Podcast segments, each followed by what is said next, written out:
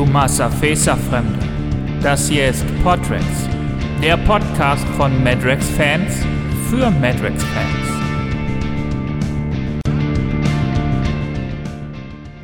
Und auch ein herzliches Tomasa Fesa von mir. Heute erwartet euch ein kurzer und hoffentlich knackiger Podrex zum Thema Mars. Die Hausmeisterei fällt heute übrigens aus, denn es gibt gerade nichts aus dem Midrexikon zu berichten, weil dort gerade keine neuen Artikel erstellt werden. Leider muss auch die Romanvorschau ausfallen, weil ich urlaubsbedingt schon wieder total verschwitzt habe, äh, die nächsten Autoren anzufragen. Sorry! Kommen wir aber zum eigentlichen Thema. Mir war es schon letzte Woche möglich, einen Blick auf die Leserseite zum heute erscheinenden Roman von Christian Schwarz Nachbeben zu werfen. Dort habe ich einen Leserbrief von Thorsten entdeckt.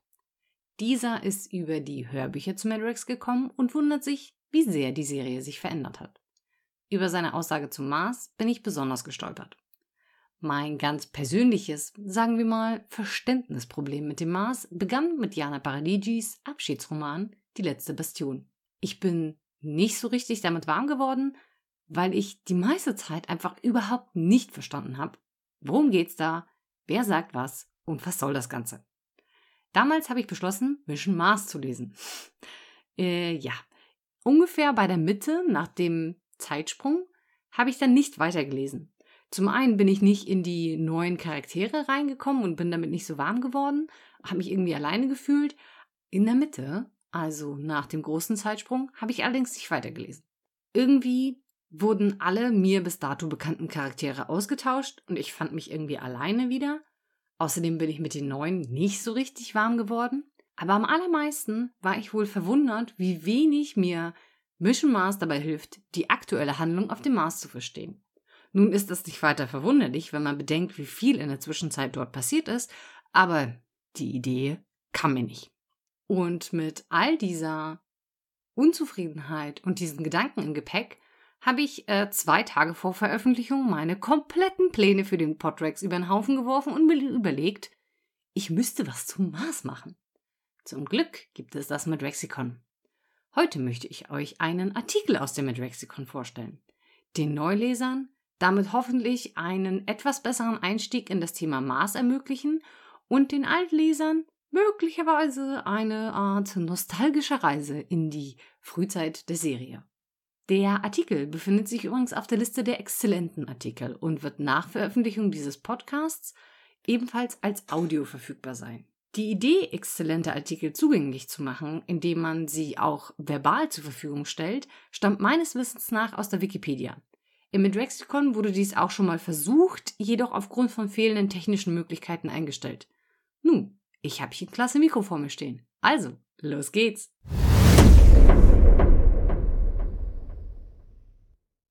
Der Mars ist die Heimat der menschlichen Marsianer und der sogenannte rote Planet. Er ist der vierte Planet unseres Sonnensystems von der Sonne aus gesehen. Die Hydré nannten ihn Rotgrund und die Landfläche Trockenrotgrund. Die Marsianer nennen den Planeten Roter Vater. Beschreibung. Es gibt eine Karte zum Mars im Jahr 2550. Diese ist nach wissenschaftlichen Gesichtspunkten aufgearbeitet im Rahmen des Projekts MapDrex. Physikalische Daten. Der Mars ist von der Sonne aus gesehen der vierte Planet in unserem Sonnensystem und der äußere Nachbar der Erde. Er zählt zu den erdähnlichen, also terrestrischen Planeten. Der Mars ist mit einem Durchmesser von knapp 6800 Kilometern etwa halb so groß wie die Erde und nach Merkur der zweitkleinste Planet des Sonnensystems. Mit einer durchschnittlichen Entfernung von knapp 228 Millionen Kilometern ist er rund 1,5 mal so weit von der Sonne entfernt wie die Erde. Wegen seiner orangen bis blutroten Farbe wurde er nach dem römischen Kriegsgott Mars benannt und wird oft auch als der rote Planet bezeichnet. Diese Färbung geht auf Eisendreioxidstaub, also Rost, zurück, der sich auf der Oberfläche und in der Atmosphäre verteilt hat. Er besitzt zwei kleine, unregelmäßig geformte Monde, Phobos und Deimos, griechisch für Furcht und Schrecken. Die Schwerkraft beträgt ein Drittel der Erdschwerkraft. Zeit der Mars rotiert in rund 24 Stunden und 37 Minuten einmal um die eigene Achse. In Bezug auf seinen Lauf um die Sonne ergibt sich daraus ein Marstag von knapp 24 Stunden und 40 Minuten, der auch Sol genannt wird. Da die Rotationsachse um 25 Grad und 12 Minuten gegen die Bahnebene geneigt ist, gibt es wie auf der Erde Jahreszeiten. Sie dauern jedoch fast doppelt so lang wie die irdischen Jahreszeiten, da ihnen das Marsjahr mit 687 Tagen zugrunde liegt. Zudem sind sie unterschiedlich lang, da die Bahn des Mars um die Sonne elliptischer ist als die der Erde. Ein Marstag dauert nur unwesentlich länger als ein Erdtag. Ein Marsjahr dauert ungefähr zwei Erdenjahre. Die Zeitrechnung der Marsianer beginnt mit der Landung der Bradbury auf dem Mars 2010. Siehe hierzu auch Zeitrechnung der Hydre und Hydriden und auch Zeitrechnung der Marsianer. Landschaften. Auf dem Mars gibt es Berge von 20 Kilometer Höhe, Schluchten von mehreren tausend Kilometern Länge und mehreren hundert Kilometern Breite und Krater mit einem Durchmesser von mehr als 300 Metern. Die Südhalbkugel ist durch Millionen Einschläge zernarbt. Die Nordhalbkugel weist eindrucksvolle Landschaftstypen auf. Eine Liste bekannter Landschaftstypen. Noctis labyrinthus, Grenztal, Elysium planetia, Utopia planetia, Valles marineris. Berge und Gebirge. Alba Patera, Albor Tolus, Elysium Mons, Hekates Ptolos, Olympus Mons, Otmanu, Tartaros. Wasserversorgung. Durch das Terraforming wurden auch wieder verschiedene Wasserreservoire in Gang gesetzt. Diese dienen der Versorgung der Bevölkerung und der weiteren Belebung der toten Zonen. Liste bekannter Wasserreservoire. Utopia Meer, Elysium Seen, Planetia See, Aquanorte. Flora und Fauna. Vor etwa 3,5 Milliarden Jahren, zur Zeit der Hydre, war der Mars überwiegend von Wasser bedeckt. Es gab ein florierendes Ökosystem mit vielen Lebewesen und Pflanzen. Vor etwa 3,49 Milliarden Jahren zerfiel die Atmosphäre des Mars. Das Wasser verdunstete oder wurde zu Eis. Das Leben verging und der Mars wurde zur roten Wüste. Durch die Ausstreuung von Pflanzensamen und die Erwärmung der Atmosphäre durch die Explosion von Atombomben im Rahmen des Terraformingsprojekts begannen ab 2009 wieder Pflanzen auf dem Mars zu wachsen. 2018 wurden erstmals Tiere auf dem Mars entdeckt, die Sandqualle und der Schraubenwurm. Wie diese Tiere entstanden, ist unbekannt. Ende des 23. Jahrhunderts wurde in der Nähe der 2246 zerstörten Stadt Vegas der Wald gepflanzt, dessen Bäume innerhalb von 50 Jahren 100 Meter in die Höhe geschossen. Durch die Zerstörung der Bergspitze des Otmanu durch einen Blitzschlag 2246 wurden die Tjörk wiederbelebt. Mitte des 23. Jahrhunderts gelang es, Lyvia Braxton aus einer DNA-Kugel sogenanntes Altleben zu entwickeln. Damit gelang es nach und nach, etwa 200 alte Kerbtier-, Vogel-, Fisch- und wenige Reptilienarten wiederzuerwecken. 2246 entstanden im Wald die ersten Korallenbäume. In künstlich angelegten Teichen und Seen entwickelten sich verschiedene Arten von Fischen und Amphibien. Der Wald erreichte bis zum Anfang des 26. Jahrhunderts enorme Ausmaße. Er verlief nun von Phoenix weg an Elysium vorbei und fast nach Bradbury. Außerdem wurden über die Jahrhunderte hinweg an strategisch günstigen Orten Bäume gepflanzt, um den Stürmen ihre Wucht zu nehmen. Atmosphäre und Klima. Etwa 3,5 Milliarden Jahre vor unserer Zeitrechnung, zur Zeit der Hydre, gab es eine Atmosphäre auf dem Mars, die aber in dieser Zeit zerfiel. Zum Zeitpunkt des Terraforming-Projekts Anfang des 21. Jahrhunderts war die Atmosphäre sehr dünn. Die Luft bestand zu 95 Prozent aus Kohlendioxid, zu 2,7 Prozent aus Stickstoff und zu 1,6 Prozent aus Argon. Geringe Anteile an anderen Gasen waren auch enthalten. Die Temperatur schwankte in Äquatornähe von plus 20 Grad Celsius am Tag bis zu minus 85 Grad Celsius in der Nacht. Durch die Explosion mehrerer Atombomben im Rahmen des Terraforming-Projekts und die Ausstreuung von Pflanzensamen heizte sich der Planet seit 2009 stetig auf und die Atmosphäre verdichtete sich. Durch die Erwärmung, die den Marsboden auftauen ließ, entstanden in den Jahren danach viele Treibsandlöcher und starke Stürme. Bis zum Jahr 2092 schritt das Terraforming langsam voran. Der Kohlendioxidgehalt auf dem Mars lag bei 90 Prozent. Die Luft war nicht atembar.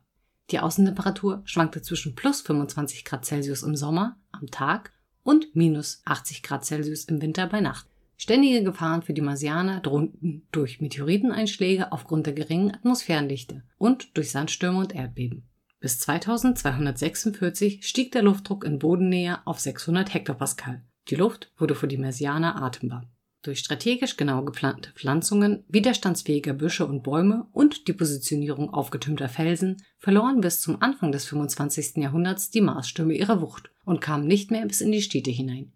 Sie wurden meist durch große Schutzwälle gebremst und geschwächt, bevor sie die Siedlung erreichten.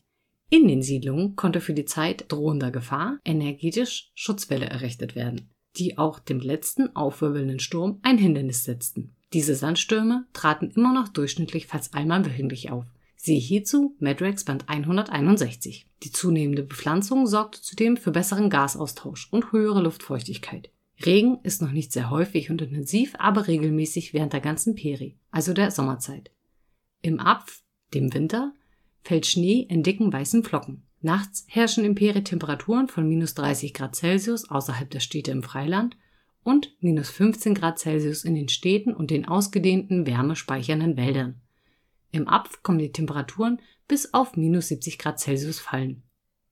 Die Intensität des Sonnenlichts auf dem Mars ist geringer als auf der Erde. Durch den ständigen feinen Sand, der in den höheren Luftschichten zirkuliert, bietet der Mars aber spektakuläre Sonnenuntergänge. Siehe hierzu Madrax Band 162. Monde. Zwei Monde, Phobos und Deimos, umkreisen den Planeten. Bevölkerung. Rund 3,5 Milliarden Jahre vor unserer Zeitrechnung wurde der Planet von den Hydré bewohnt. Da sich zu dieser Zeit die Marsatmosphäre auflöste, flohen die Hydré durch das von ihnen errichtete Tunnelfeld zur Erde. Sie hinterließen jedoch viele, auch im 26. Jahrhundert, noch erhaltene Bauwerke und Maschinen. 2010 brach die Bradbury im Rahmen der Mars-Mission zum Mars auf. Das Schiff wurde in der Umlaufbahn des Mars vom Tunnelfeld gestreift und musste auf dem Mars notlanden. Die überlebenden Mitglieder dieser gescheiterten Mars-Mission, Gründer genannt, begannen den Planeten im Rahmen des mit der Mission gestarteten Terraforming-Projekts neu zu besiedeln. 2246 zog sich eine Gruppe von Marsianern aus Vegas, die mit dem Gift der Tjörk infiziert wurden, in den Wald zurück und lebten dort als Waldmenschen, fortan in Symbiose mit den Käfern. Im 24. Jahrhundert löste sich wiederum eine Gruppe von den Waldmenschen, die in das Noctis Labyrinthus zog und dort das Felsenvolk begründete. Bis zum Anfang des 26. Jahrhunderts entstand eine 2,5 Millionen Menschen umfassende Population der Marsianer. 500.000 davon lebten als Waldmenschen im Wald. Siehe dazu Madrax Band 155. Diese Zahl wurde während des Vorbeiflugs des Streiters sowie in den nachfolgenden Kämpfen und Unruhen erheblich reduziert. Siehe hierzu Madrax Band 311. Familiennamen. Die Städter hatten ursprünglich nur fünf verschiedene Familiennamen, die auf die fünf Häuser zurückgingen. Nachdem die Gefahr der Inzucht durch einen zu geringen Genpool gebannt war, wurde es freigestellt, sich seinen eigenen Familiennamen zuzulegen. So entstanden ungefähr 10.000 weitere frei gewählte Familiennamen. Sehe hierzu Madrax Band 151. Es bürgerte sich dabei ein, dass Vertreter der Hauptlinien fast immer zwei Vornamen enthielten, während unbedeutendere Seitenlinien und adoptierte Mitglieder nur einen Vornamen enthielten. Siehe hierzu Madrax 161. Da die Häuser über ein hohes Ansehen und enorme Macht auf dem Mars verfügen und eine demokratische Oligarchie darstellen, versuchen viele Menschen, die einen der frei gewählten Nachnamen tragen, in den Dunstkreis eines Hauses zu gelangen. Dazu gibt es zwei Möglichkeiten. Den Status dem Haus zugehörig zu erhalten. Zweitens, von einem Haus adoptiert zu werden. Die Vorstufe dazu wird im Allgemeinen in Adoptionsabwicklung genannt. Städte. Circa 3,5 Milliarden Jahre vor unserer Zeitrechnung, zur Zeit der Hydré, gab es prächtige Städte auf dem Mars. Als die Hydré vom Mars flohen, blieben diese leerstehend zurück. Nachdem 2010 die Gründer in der Bradbury zum Mars kamen, begannen sie das Raumschiff auszuschlachten und daraus die Siedlung Bradbury zu erbauen. Diese blieb bis ins 22. Jahrhundert die einzige Siedlung auf dem Mars. Erst im 22. Jahrhundert begann man mit der Errichtung neuer Siedlungen. 2246 wurde Vegas durch den Einsatz der Artefaktwaffe zerstört. Die überlebenden Bewohner errichteten in einer Talsenke in der Nähe von Vegas die Stadt Phoenix. Im 26. Jahrhundert haben sich die ehemals kleinen Siedlungen zu fünf Ballungszentren mit ungefähr zwei Millionen Menschen entwickelt. Vegas zerstört, Bradbury Hope, Utopia und Elysium und Phoenix. Siehe dazu Madrax 151. Die Bunkerbauten der Frühzeit wurden abgelöst von Turmbauten und diese wiederum von modernen Spindelbauten. Ein Teil der Bunker existiert noch heute, genauso wie die spiralförmig aufgezogenen Türme. Die meisten Gebäude wurden aber im Laufe der Zeit recycelt. Vollautomatische Wohnanlagen mit sprachgesteuerter Technik bieten viel Bequemlichkeit. An markanten Punkten stehen nachgebaute Luftaufbereitungsanlagen der Hydre. Energiespeicher dienen der Wärmeerzeugung und der Wiederaufbereitung. Die Städte sind so angelegt, dass genügend Raum für Bewegung vorhanden ist. Dass alles möglich luftig, weiträumig und vor allem atmosphärisch wirkt. Die Pflanzen innerhalb der Städte sind zum Teil selbstbestäubend, aber es gibt inzwischen auch Nektarvögel und Insekten, die eine Art Symbiose mit den Pollenspendern einging. Momentan kann sich jede Stadt durch ausgedehnte landwirtschaftliche Flächen am Stadtrand selbst versorgen. Die Hauptstadt des Mars ist Elysium. Hier befindet sich der Sitz des Rates im Akinat-Gebäude. 2246 spalteten sich die Waldleute von den Stadtmenschen ab und gründeten eine Baumsiedlung im Wald. Dort gibt es inzwischen mehrere Siedlungen, in denen insgesamt etwa eine halbe Million Menschen leben. Siehe dazu Madrex Band 151. Außerdem existiert in Noctis Labyrinthus noch eine kleine Siedlung, in der das im 24. Jahrhundert von den Waldmenschen abgespaltene Felsenvolk lebt. 2522 wurde die Stadt Utopia bei einem Superbeben zu zwei Drittel zerstört. Vergleiche dazu Madrex Band 175. 2527 wurden schwere Verwüstungen in den Städten durch Waldmenschen angerichtet. In Elysium würden alle Spiralbauten der fünf Häuser außer das Akinat-Gebäude gesprengt und damit fast die komplette Elite der Gesellschaft ausgelöscht. Über 250.000 Städter fanden den Tod. Siehe dazu Madrex Band 311. Fortpflanzung Die ersten zwei Generationen der Marsianer wurden ausschließlich durch natürliche oder künstliche Befruchtung gezeugt. Danach wurde es möglich, Kinder in vitro auszutragen. Das bedeutet, dass eine Frau eine befruchtete Eizelle eingesetzt bekommt. Die Eizellen und das Sperma stammen aus Laborbeständen der Bradbury. Sie wurden eigentlich zur Forschung mitgebracht. Durch die In-vitro-Methode konnte der Genpool erheblich vergrößert und Missbildungen vermieden werden. Die obersten Mütter der Häuser führen Listen über jede einzelne Geburt, um Inzucht zu vermeiden. Wer in vitro ist und wer natürlich gezeugt wurde, wurde geheim gehalten, um eine Zweiklassengesellschaft zu verhindern. Anfang des 26. Jahrhunderts sind Schwangerschaften durch In-vitro und künstliche Befruchtung nur noch sehr selten. Es überwiegt die natürliche Befruchtung. Trotzdem erfahren weder der Ehemann noch die Kinder selbst, ob sie tatsächlich genetisch miteinander verwandt sind oder nicht. Das strenge Stillschweigen der Mütter und Labors gehört zum höchsten Ehrenkodex der Marsgesellschaft und wird so gut wie nie gebrochen. Alle Geburten werden in einem Zentralregister von einer Hüterin festgehalten. Sprache. Die Grundsprache der Marsianer ist Englisch, jedoch verändert sich die Sprache bis ins 26. Jahrhundert. Die Grammatikregeln wurden vereinfacht und auch eine neue Schreib- und Sprechweise eingeführt. Grundsätzlich ist Höflichkeit das oberste Gebot. Kraftausdrücke werden vermieden, auch lockere Floskeln gelten zumindest in höheren Gesellschaftsschichten als ungebildet und primitiv. Schreien ist schon die höchste Form von Gewalt. Um eine neue Höflichkeitsform herzustellen, wurde ein Kunstwort aus dem englischen you and they geschaffen, das dem deutschen sie entspricht. Nur unter Verwandten duzt man sich. Außerdem bürgerte es sich ein, eine hochrangige oder ältere Frau als Dame und einen hochrangigen älteren Mann als Herr anzusprechen, ansonsten als Frau oder lediglich bei Männern beim Namen. Die Anrede mit dem Nachnamen ist unüblich, da über 90 Prozent der Städter nur fünf verschiedene Nachnamen tragen nur 10% der Stadtbewohner tragen selbstgewählte andere Nachnamen. Die Waldmenschen sprechen Dialekte, die von den Städtern teilweise nicht mehr verstanden werden. Siehe hierzu Madrex Band 155. Politik. Nach der Bruchlandung der Gründer 2010 auf dem Mars versuchte Han So Kang als Missionsleiter diktatorisch über die anderen zu bestimmen. Siehe dazu Mission Mars 1 und Mission Mars 2. Er wurde jedoch schon wenig später von den anderen Menschen unter der Führung von John Carter gestürzt. Von da an wurde über alle Entscheidungen demokratisch abgestimmt. Eine wichtige Entscheidung, die 2014 getroffen wurde, war, dass alle Nachfahren den Nachnamen der Mütter tragen, um den Genpool eindeutig zu klassifizieren. Aus diesen fünf Nachnamen gingen schließlich die fünf Häuser hervor. Als sich die Marsgemeinschaft vergrößerte, wurde als Regierungsform die demokratische Oligarchie gewählt. Ein Rat wurde geschaffen, der sich aus einem Mitglied jedes Hauses zusammensetzt. Der Rat wurde demokratisch gewählt. Ihm stand die Präsidentin vor. Sie war seit jeher eine Frau aus dem Hause Tsuyoshi und wurde ebenfalls vom Volk gewählt. Die erste Präsidentin war Ishiban Tsuyoshi. Der Rat befand sich lange Zeit in Bradbury. Zog aber in das Akinat-Gebäude der Zentralstadt Elysium um. Neben den Ratsmitgliedern nehmen auch deren Berater an den Versammlungen teil. Anfang des 26. Jahrhunderts versuchten die großen Wirtschaftsunternehmen Maretti, Motica, Planitit als eigenes Haus einen Sitz im Rat zu erhalten. Entsprechende Anträge wurden jedoch bisher abgelehnt, da sie eindeutig eigene Vorteile sucht. Siehe dazu Madrax 161.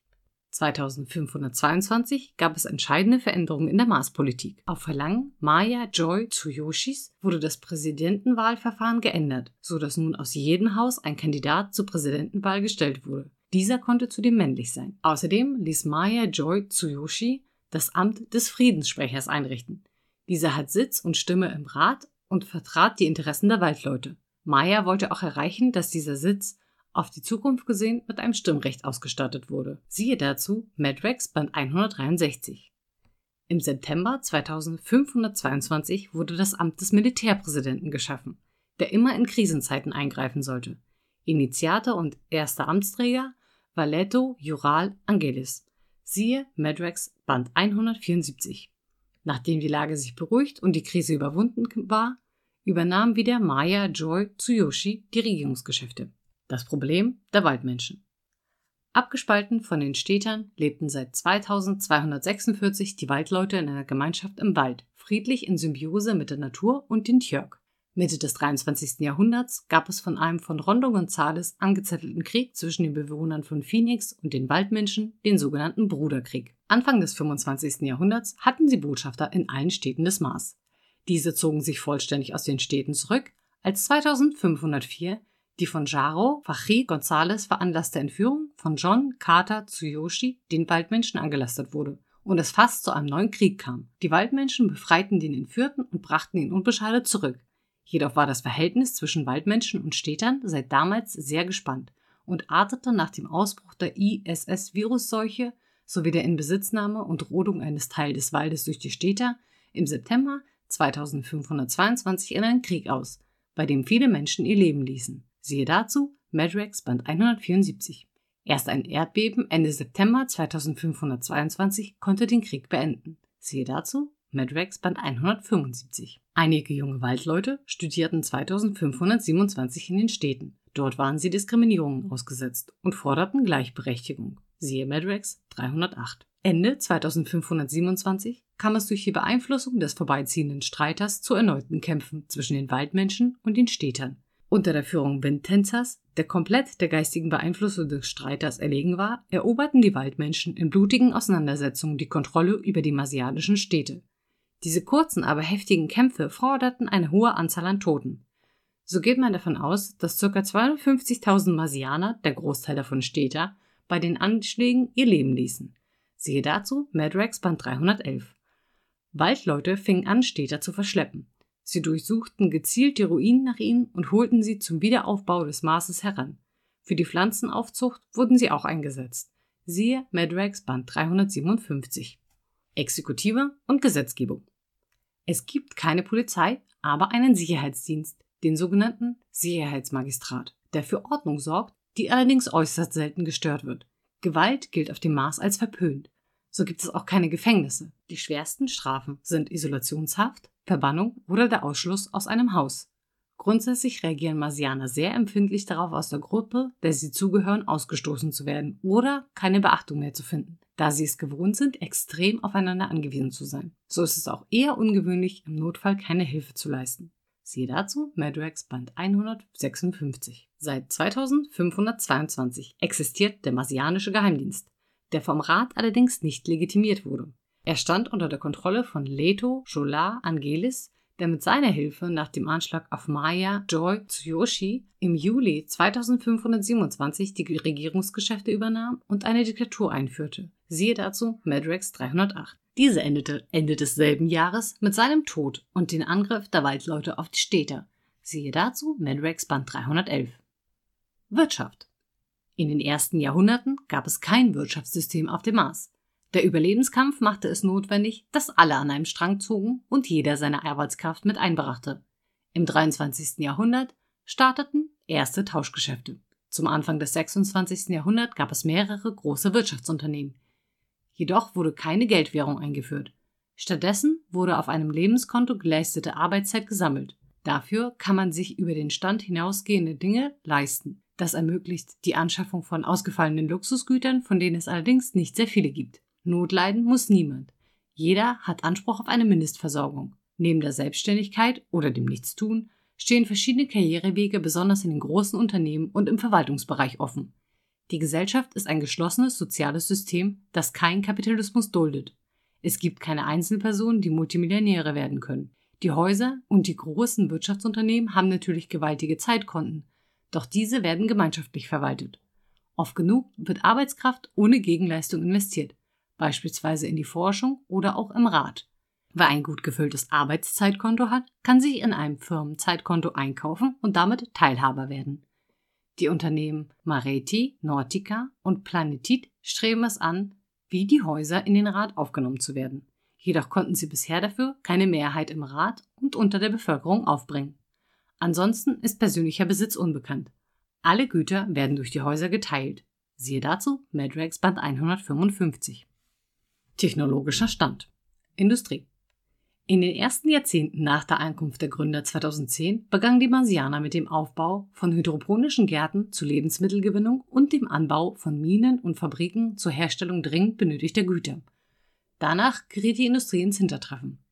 Erst im 24. Jahrhundert begann eine industrielle Revolution durch die Erforschung von Speichersystemen und Datenkristallen auf Siliziumbasis und Maschinerie der Hydré, die in der Quelle des Zeitstrahls gefunden wurden.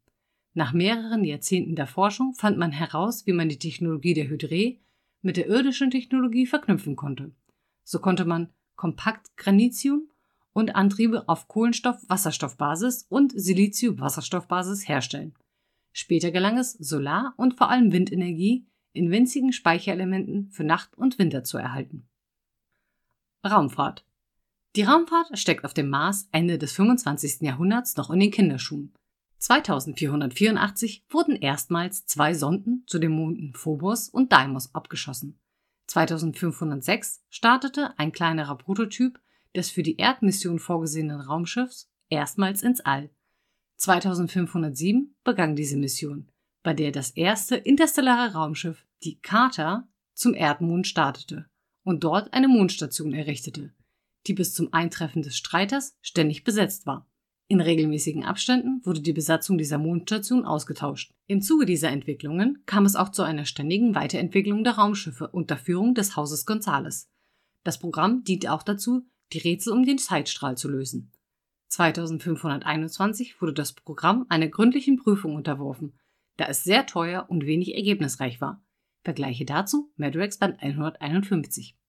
Im Juni 2527 startete die Akina ihren Jungfernflug zu Ende. Madrax Band 324. Waffen. Nachdem die einzigen zwei Pistolen, die Han Sao Kang auf den Mars brachte, zerstört wurden, gab es bis zur Mitte des 23. Jahrhunderts eigentlich keine Waffen mehr. Ende des 22. Jahrhunderts wurde in der Bahnstation der Hydré verschiedene Waffen gefunden, darunter die Artefaktwaffe. Allerdings entschied man sich, diese Waffen aufgrund ihrer Gefährlichkeit unter Verschluss zu halten. Die Artefaktwaffe geriet so Mitte des 23. Jahrhunderts in die Hände von Rondo Gonzales, der damit den Untergang von Vegas in Gang setzte. Nach diesem Ereignis und der Abspaltung der Waldleute von den Städtern begann man mit der Waffenforschung, insbesondere um einen Krieg mit den friedlichen Baumseparatisten vorzubeugen, der tatsächlich 2262 von Rondo Gonzales angezettelt ausbrach. In dessen Verlauf wurde die Baummutter getötet und Gonzales zum Selbstmord getrieben. Nach dem sogenannten Bruderkrieg wurden die Waffen trotzdem nicht zerstört, sondern weiterentwickelt. Direkte Gründe dafür gab es nicht. Jedoch konnte es irgendwann mal eine Bedrohung geben, sei es von den Waldmenschen oder von Erdmenschen, die zum Mars fliegen, um Besitzansprüche zu erheben. Ein Verbot wäre unsinnig, da ein Großteil der marsianischen Bürgerung auch heute noch für die Existenz und den Besitz von Waffen ist. Besonders von den verbotenen Besonders in den verbotenen K-Clubs kann der Umgang mit allen möglichen Waffen geübt werden. Infrastruktur. Von 2010 bis Ende des 22. Jahrhunderts erfolgte die Fortbewegung nur mit Rovern, bzw. roverartigen Fahrzeugen wie dem Pferch. Eine Infrastruktur war nicht nötig, da es nur eine Stadt gab und diese hermetisch von der Außenwelt abgeschnitten war. Anfang des 23. Jahrhunderts, als die Luft im freien atembar geworden war, begannen die Marsianer Luftschiffe zur Fortbewegung über große Strecken zu entwickeln. Mitte des 23. Jahrhunderts entwickelte Raban Tsuyoshi den Slider. Das Straßennetz ist Anfang des 26. Jahrhunderts innerhalb der Städte schachbrettartig aufgebaut. Die Häuser sind durch Magnetfließbänder oder Rollbänder verbunden. Durch die Stadt kann man in kleinen Solarflitzern oder in Taxikabinen, die sich auf unterirdisch verlegten Magnetbahnen bewegen, fahren. Über den Städten schweben Luftschiffe und Gleiter. Kleinere Transporter in 20 Meter Höhe zwischen den Häusern, große mit Druckkabinen ausgestattete Luftschiffe und Regierungsgleitern in 200 bis 1000 Meter Höhe. Siehe dazu Madrex Band 155. Für den Boden-Überlandverkehr wurden große, schwere Gefährte, die auf Basis der Rover zu schnellen, geräumigen Panzern entwickelt worden waren, oder modernisierte viersitzige Rover für kurze Ausflüge eingesetzt. Sämtliche Gefährte sind zweckmäßig konstruiert und unterscheiden sich nicht großartig in Aussehen und technischer Ausstattung. Sie sind auch nicht Eigentum eines Einzelnen, sondern gehören zur Familien- oder Firmenausstattung. Präsidialfahrzeuge haben einen Diebstahlschutz. Sie senden bei einer unerlaubten Nutzung ein Peilsignal aus. Siehe Madrex Band 156. Zwischen Elysium und der am weitesten entfernten im Norden gelegenen Stadt Utopia nutzt man bis September 2522 die Bahnstrecke der Hydre. Die Kabine flitzte etwa zehnmal am Tag zwischen den beiden Städten hin und her. Die übrigen vier Städte liegen nur wenige hundert Kilometer entfernt voneinander und sind mit Überlandfahrzeugen oder Luftschiffen rasch erreichbar. Im September 2522 wurde die Bahnstrecke der Hydre infolge eines schweren Erdbebens vollständig zerstört. Kultur und Gesellschaft Familienleben. In den Anfangsjahren nach dem Absturz der Bradbury waren die Gründer gezwungen, in einer engen Gemeinschaft zu leben. Auch in den folgenden Generationen lebten wegen der mangelnden Atemluft viele Menschen auf engstem Raum. Dadurch entstand eine Gesellschaft, die auf Gemeinschaft beruht. Das hat sich bis ins 26. Jahrhundert nicht verändert. Für sich allein lebt niemand. Familie und Freunde wohnen größtenteils unter einem Dach. Kinder werden schon wie zu Zeiten der Gründer in einer Krippe gemeinsam erzogen. Schon im Krabbelalter werden sie in die Krippe gebracht, wo sie die ersten sozialen Bindungen eingehen und mit wachsendem Alter Bildung und schließlich Ausbildung erhalten. Arbeit und Freizeit. Der technische Stand erlaubte zwar ein Online-Fernstudium von zu Hause aus, aber das würde zu Isolation und übersteigertem Individualismus führen. Die berufliche Ausbildung erfolgt als Training on the Job. Es wird gleichzeitig gelernt und gearbeitet. Vertraglich festgehaltene Arbeitszeitgrundregelung gibt es keine. Mit Ausnahme der geschenkten Zolls sind Arbeit und Freizeit fließend, die jeder selbst bestimmt. Es gibt keine Wochentage oder Monate, die Uhrzeit nach Stunden zu bestimmen, ist nicht von besonderer Bedeutung. Irdische Wörter wie Stress, Hektik, Stau, Überarbeitung oder Demotivation gibt es im modernen marsianischen Idiom nicht mehr. Obwohl die Marsianer in einer engen Gemeinschaft leben, schätzen sie die Freiheit und Weite, die sie durch die großen unbesiedelten Landstriche des Mars gewohnt sind. Freizeit spielt eine große Rolle. Fast jeder Marsianer übt eine Sportart aus oder spielt ein Musikinstrument. Es gibt zu diesem Zweck Kampfsportclubs, die K-Clubs, die eigentlich verboten sind, jedoch toleriert werden, solange sie keine Gefährdung der Öffentlichkeit darstellen. Siehe dazu Madrex Band 155. Daneben gibt es Bars, die sich Pulpost nennen. Madrex Band 161. Die modernen Marsianer verstehen es zu feiern. Sie haben Musik und Malerei wieder oder neu entdeckt es gibt Bildhauer, Modeschöpfer, Kunstschmiede, Schriftsteller und Dichter, allesamt hoch angesehen. Die besondere Kreativität könnte auch auf Einflüsse der Waldmenschen zurückzuführen sein. Es existieren zwei Fernsehsender auf dem Mars. Einmal das Programm von ENT, das eher informatives Unternehmen der Unterhaltungssender Mars Pictures. Madrex Band 155. Religion die Marsianer, vor allem die Waldmenschen, pflegen den Glauben, dass der Planet Mars von einem lebenden Geist durchströmt wird und direkten Einfluss auf das Leben aller nimmt. Ihre religiöse Bezeichnung für ihn ist Roter Vater. Seine Gattin ist die Goldene Mutter. Siehe dazu Madrex Band 161. Die Waldmenschen sind hochspirituell und pflegen eine Art Naturreligion. Sie fühlen sich mit allen zutiefst verbunden und verehren den Mars als ihren Vater und die Sonne als ihre Mutter. Ebenfalls Madrex Band 161. Es gibt wichtige Pflanzen, wie etwa die Baumutter, genauso wie vermutlich hervorstehende Tiere. Die Baumsprecher sind so etwas wie Priester unter ihnen. Auch die Vinonna war eine Art geistliche Führerin. Auch die Städter sind dem Mars auf eine schwer nachvollziehbare Weise verbunden. zeigen dies aber nicht so ausdrücklich wie die Waldmenschen. Dieser Glaube ist ein wichtiges Bindeglied der Gesellschaft. Siehe dazu Madrex Band 162. Sitten und Bräuche. Die städtischen Marsianer bestatten ihre Toten in einem Sarg. Die Häuser besitzen eigene, zum Teil sehr prachtvolle Begräbnisstätten. Zum Zeichen der Trauer trägt man schwarze Federn am Hut und rötliche und oder dunkelgraue Kleidung. Bei der Beerdigung legt man die Hand aufs Herz und verneigt sich kurz vor dem Toten, während man am Sarg vorbeigeht. Siehe dazu Madrex Band 157. Feiertage. Die Marsianer haben in den Monaten Juli, August freie Tage, die große Tradition sind. Der John Carter Gedenktag findet im Juli statt. Es wird an seine Selbstaufopferung gedacht, danach erfolgt die Ehrung der Gründer. Der dritte Feiertag findet zu Ehren der Opfer des Absturzes der Bradbury statt. Siehe dazu Madrex Band 308. Mode. In den ersten Jahrhunderten nach der Landung der Gründer war die Kleidung eher zweckmäßig als schön. Anfang des 26. Jahrhunderts tragen die Städter im Sommer tagsüber nur leichte Bekleidung aus synthetischer Spinnenseide, da die Temperaturen stets angenehm und das Wetter fast immer schön ist. Die Stoffe sind seidig glänzend und leicht oder fester und lederähnlich, ganz wie es dem Geschmack beliebt. Hosenanzüge sind stets passformgenau und eng, Röcke zumeist kurz. Kopfhaare werden modisch getragen, von hüftlang bis streichholzkurz und nicht selten bunt gefärbt.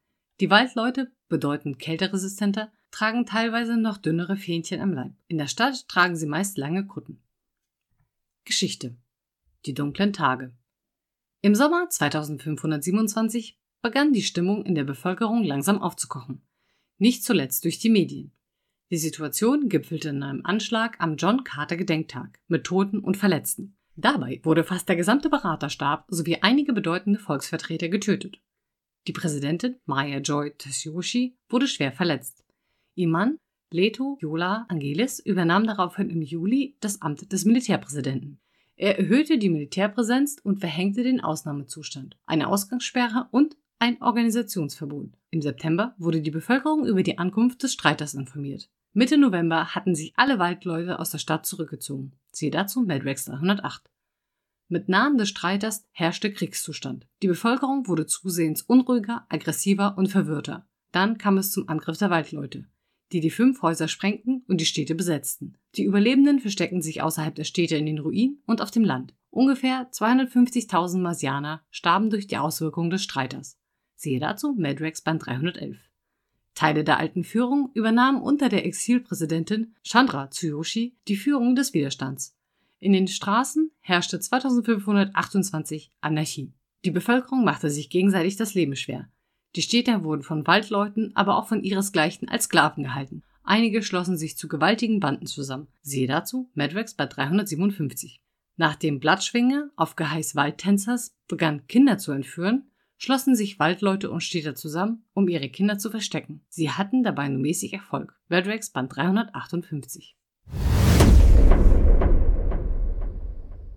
Das ist er also, der Mars, der im Madraxicum beschrieben wird. Ich hoffe, ihr hattet Freude an dieser etwas kürzeren und mal etwas anderes gestalteten Episode und habt jetzt selbst Lust, etwas weiter im Madraxicon zu stöbern. Mit dem Podtrix 24 geht es schon nächste Woche Dienstag weiter. Dort werde ich euch die neueste Autorin im Team Madrex, Lara Möller, vorstellen.